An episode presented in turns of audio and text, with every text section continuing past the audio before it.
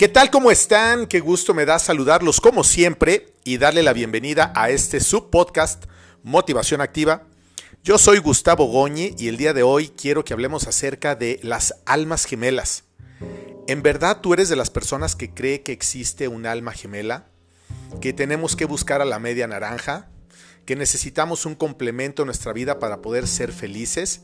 Déjame decirte algo, en el caso particular de las almas, esto es algo que yo creo de manera personal. Cuando Dios crea un alma en su mente y en su corazón, entonces nos ubica a nosotros en el planeta Tierra en el vientre de nuestra madre. Hay personas que dicen que los bebés o las almas de bebés, una vez que han sido creadas en la mente divina de Dios, eligen a quien quieren como mamá o como papá. Esa parte, pues yo la verdad no sé si es verdad o no, no me consta y creo que a nadie es una parte, digamos, como romántica, una metáfora romántica, que es lindo pensar que yo elegí a mi madre o a mi padre. O quizás sería mucho más lindo pensar que Dios eligió a nuestros padres por alguna razón en particular, porque necesitaba que tuviéramos características específicas para el proyecto de vida que nos iba a encargar en la tierra. Por lo tanto, si nosotros estamos sujetos a la creencia, o incluso me atrevería yo a llamarla superstición, de que tenemos un alma gemela en algún lugar del mundo, estamos faltando a la credibilidad de la perfección de Dios. ¿Por qué? Porque no puede repetir Dios a dos almas iguales e idénticas. Es decir, a ver, ahí va una a Asia y otra América. A ver si se encuentran. O toda la película de su vida va a ser la forma o la manera en la que se van a encontrar. No. La verdad es que Dios una vez que nos crea en su mente, en su corazón y nos traslada a la tierra, entonces somos almas únicas que venimos a vivir una vida única, o mejor dicho, a transitar un trayecto único y personal. Nadie puede transitar ni nuestra vida, ni nuestra historia, ni nuestras emociones, ni nuestros aciertos, ni nuestras faltas. Existen almas que de pronto pueden o podemos tener similitud entre nosotras, porque un alma per se es buena, porque Dios no crea almas buenas o almas malas.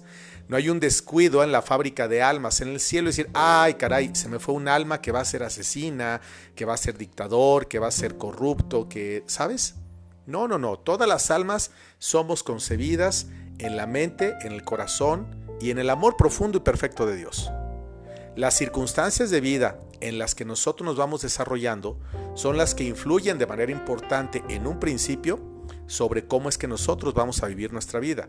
¿Por qué digo en un principio? Porque si bien es cierto, hay historias muy tristes, muy complicadas, que están ligadas a guerras, hambruna y a muchas otras cosas más, persecuciones y etcétera, también es cierto que hay un momento en el que nosotros podemos tomar decisiones por nosotros mismos.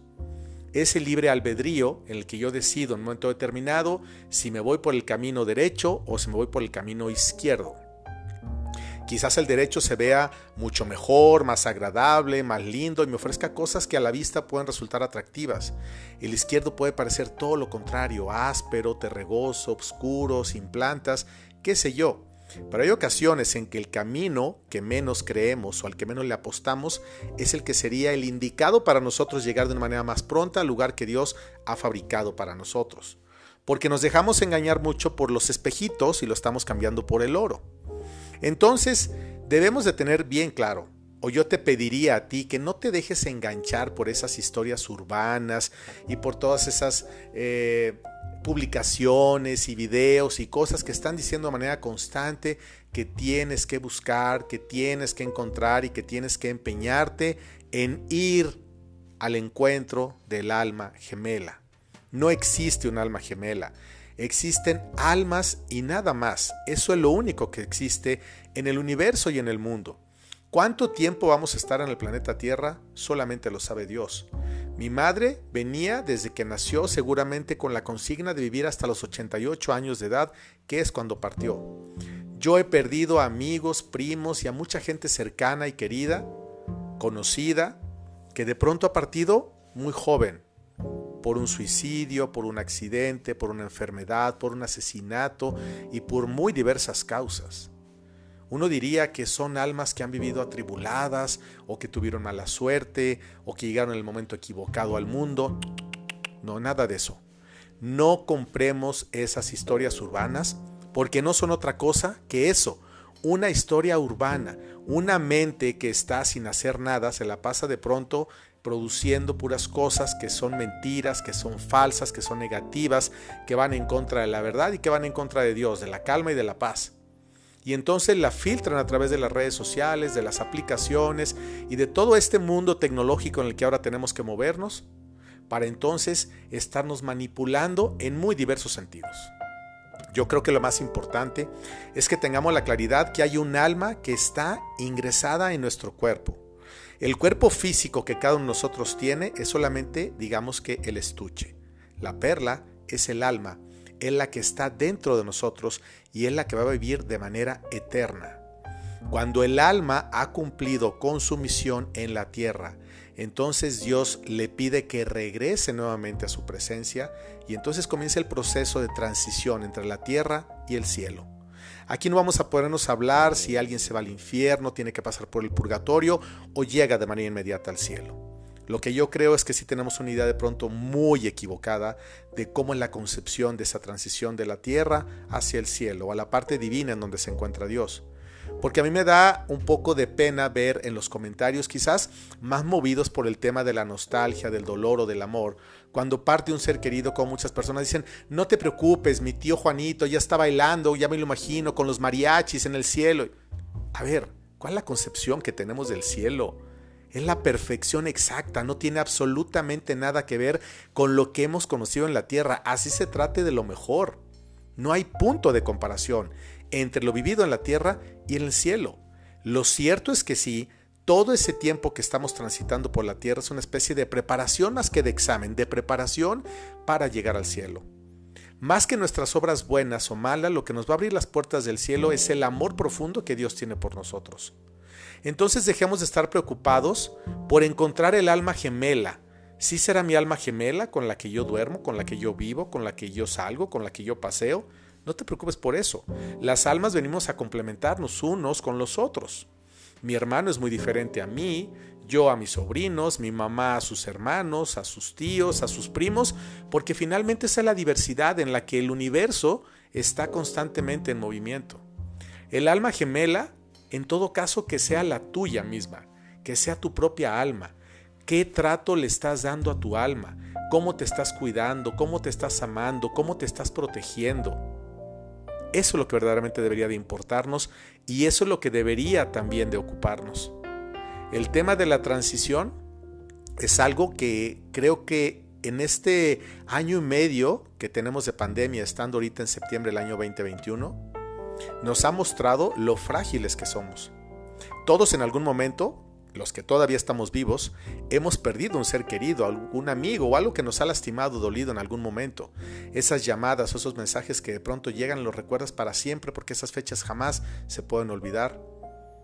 Y entonces cuando nos enfrentamos a la realidad de ver que alguien cercano ha partido y que ya no le vas a ver, que ya no le vas a tocar, que ya no vas a escuchar su voz y que lo único que tienes almacenado en tu mente y en tu corazón son los recuerdos que construiste con esa persona, es cuando nos cuestionamos el verdadero tema de la muerte.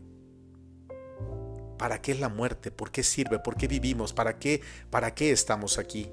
Más que darnos angustia, deberíamos de ocuparnos, ni siquiera de preocuparnos, de ocuparnos en tratar bien a nuestra alma y a las almas que conviven con nosotros. Por supuesto que sí, es una obligación espiritual, moral, afectiva, más allá de una empatía, es un tema de amor, tratar bien a todas las almas a las que visten muy lindo, a las que están muy bonitas físicamente, a las que usan perfumes costosos, a las que viven en lugares maravillosos y a un alma que está tirada en una esquina, a un alma que está alcoholizada, a un alma que se prostituye y a un alma que no ha encontrado la paz. Dios nos ama exactamente igual a todos, pero seguramente debe de amar un poco más a las almas que saben amar más al prójimo que a sí mismo. Aquí quizás pueda sonar un poco contradictorio lo que decía. Yo me refería a un alma gemela, en todo caso que sea la tuya misma, para que te ames a ti. Pero cuando tú aprendes a amar mucho más al prójimo que a ti mismo, quieres agradarlo más y servirlo más que a ti mismo, entonces estás aprendiendo la lección. Y tu alma va a tener una vida eterna, porque los que creemos en Dios, eso nos prometió, y yo sí le creo a Dios.